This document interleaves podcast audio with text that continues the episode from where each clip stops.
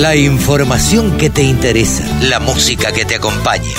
www.laradiodelcampo.com Martín Fraguillo, eh, una edición después de dos años de sin, sin Apresid eh, te encuentra como disertante. ¿Cómo estás? Muy bien, Carlos, qué gusto verte. Sí, viste, la verdad que una alegría no estar de vuelta en este congreso y bueno, y venir a traer ¿no? lo que nosotros estamos trabajando, que son los temas de cambio climático, viste, todo eso. Bueno, contanos, a ver, ¿en qué estás trabajando y, de, qué, de qué fue tu charla? No, yo voy a hablar mañana en ah. realidad, Carlos, pero nosotros eh, en, en mi época de Maizar, alrededor del año 2009, con un grupito muy chiquito de personas, empezamos a sospechar que lo que informaba la Argentina de sus emisiones de la agricultura estaban mal. Entonces hicimos finalmente un trabajo que nos llevó como unos seis años y nos dimos cuenta que lo que estaba informando la Argentina estaba mal en un error de un 173%. Cuando decís nosotros, ¿quiénes? Mira, éramos un pequeño grupo de la Comisión de Sustentabilidad de Maizar, uno era Miguel Taboada, que en ese momento era director de Suelos del INTA, Carmen Longa Virasoro, que era directora de una consultora justamente en temas de cambio climático, y veníamos trabajando. Entonces, eh, y una, una empresa española ¿no? que, con la que seguimos trabajando ahora, entonces lo que decidimos era que había que crear una, un espacio de trabajo para ayudar a las empresas a informar correctamente y sobre todo no informar de más, no decir, che, emitimos, como nos pasaba en ese momento, 200 cuando en realidad estábamos emitiendo 20. Y entonces ahí empezar a armar estructuras, después vino París, viste, en el 2015, y lo que ocurre en París realmente cambia el juego del punto de vista de las empresas.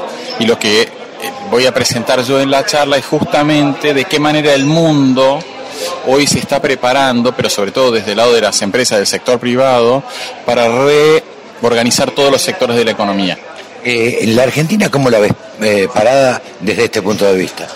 Mira, lo que nosotros vemos es, eh, como pasa siempre, ¿no? gente de avanzada que va siguiendo estos temas y que quiere estar preparada para lo que se va a venir, no sea tanto en el sector agropecuario, sea productores agropecuarios, ganaderos, agrícolas, con un foco en esto, empresas también del sector que van enfocando y diciendo esto es importante, son multinacionales, le bajan línea de sus casas matrices pero vemos que la Argentina, como nos pasó tantas otras veces, estamos en una situación con el dólar, el eh, tipo de cambio y todo eso, que no está permitiendo que como sociedad estemos enfocados en eso.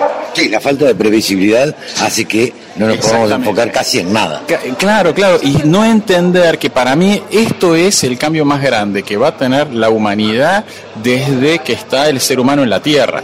Esto es mucho más grande que el descubrimiento de América o que la revolución industrial, porque esto obliga a que el ser humano cambie todas sus actividades y lo que vemos es que las empresas en el mundo están empujando ese cambio y el sistema financiero también. Entonces, un país como la Argentina, que siempre tiene problemas financieros, nunca tenemos dólares, nunca tenemos orden, no podemos estar mirando para otro lado, ¿no? Creyendo que la solución es un nuevo préstamo del Fondo Monetario, cosas por el estilo, sin creer que acá lo que tenemos que hacer es ordenarnos para traer inversiones en la mayor escala posible. Eh, ¿Vos crees que el productor agropecuario es permeable a este cambio? Nosotros creemos que sí, que como con todas las otras tecnologías vos tenés un grupo de productores que son los de avanzada y que son los que van siguiendo el debate. Después hay otro grupo muy grande que son los que con más seguridad y bueno, y que van como apoyando firme y van a seguir a estos de avanzada. Y bueno, va a haber como siempre un grupo de rezagados que va a decir, no, esto no me interesa, esto a quién le importa, ahora viene el que me compra la soja o la carne o el maíz o qué sé, y quiere que yo haga no sé qué y no me interesa. Pero nosotros vemos que en general el productor fue como entendiendo que la sociedad ve y dice, bueno, culpa de las vacas están las emisiones, culpa de los fertilizantes, no sé qué cosa, culpa del glifosato, no sé qué cosa, y vemos que entonces hay una sensibilización de que el sector tiene que ser una solución a los problemas de la sociedad. Bien, eh, Martín, te pregunto, ¿cuál es el beneficio eh, económico que le trae al productor agropecuario? Sí, excelente pregunta. Hoy lo que está pasando es que estos beneficios eh, aparecen en tres niveles diferentes. Un primer beneficio empieza a aparecer en los compradores de los productos. Ah, o sea, Nosotros hace dos años estamos trabajando con los principales importadores de carne argentina de Europa y una de las principales cadenas de restaurantes. Y ellos lo que dicen es, nuestro cliente quiere carne argentina, sí, es la mejor del mundo, pero quiere que esa carne sea carbono cero. Quiere que venga sin emisiones, garantizarles de tipo. Entonces vemos que empieza a haber un primer beneficio que se generan esos programas, ese consumidor paga más, el productor recibe algún premio que lo diferencia del resto. El segundo conjunto de beneficios es un poquito más complejo y empieza a venir de los bancos y del sistema financiero, mm. donde empiezan a aparecer, y ya en Argentina hay varias líneas de crédito, que se le dan solamente, tienen tasas menores, plazos más largos, se dan solamente a productores. ¿A quién menos emite? No, a productores que están en programas para mejorar sus ah, emisiones. no, no es algo, vos, eh, vos 10, el otro 9 le doy al de 9. No, no, no. ¿Quién de ustedes está en un programa para mejorar? Ah, vos estás en un programa, vos claro estás en un programa para mejorar. Claro. Vení que entonces yo te ayudo para que vos puedas hacer las inversiones para ese programa, ¿no? Recién hablábamos de la energía solar. Bueno, ah, ahora vas a poner energía solar. Bueno, yo te doy y ahí hay, hay que, digamos, como armar una porque normalmente los bancos lo único que les interesaba conocer era si la gente podía pagar o no. Ahora aparece como otro análisis que es el análisis técnico. Además de poder pagar, lo que vos vas a hacer realmente va a mejorar el cambio climático o en realidad te damos la plata y es para sí, te cambiaste la camioneta. Te cambiaste la camioneta por una que emite mucho más. No.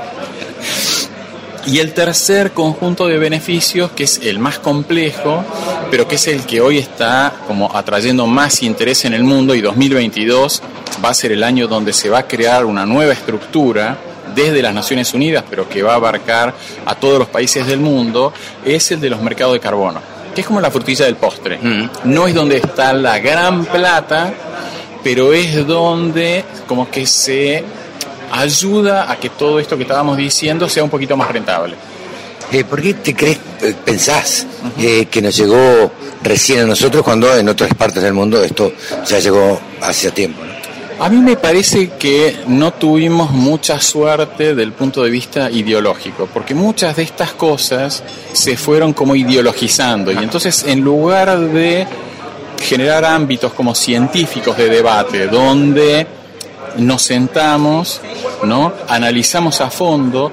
Por ejemplo, en muchos países del mundo ya hace varios años que las empresas que son grandes emisores tienen obligado, es obligatorio que esas empresas hagan anualmente su balance de carbono, o sea, cuántas emisiones, cuántos secuestros y que miden bien también. Que miden correctamente y están obligados a presentarlo.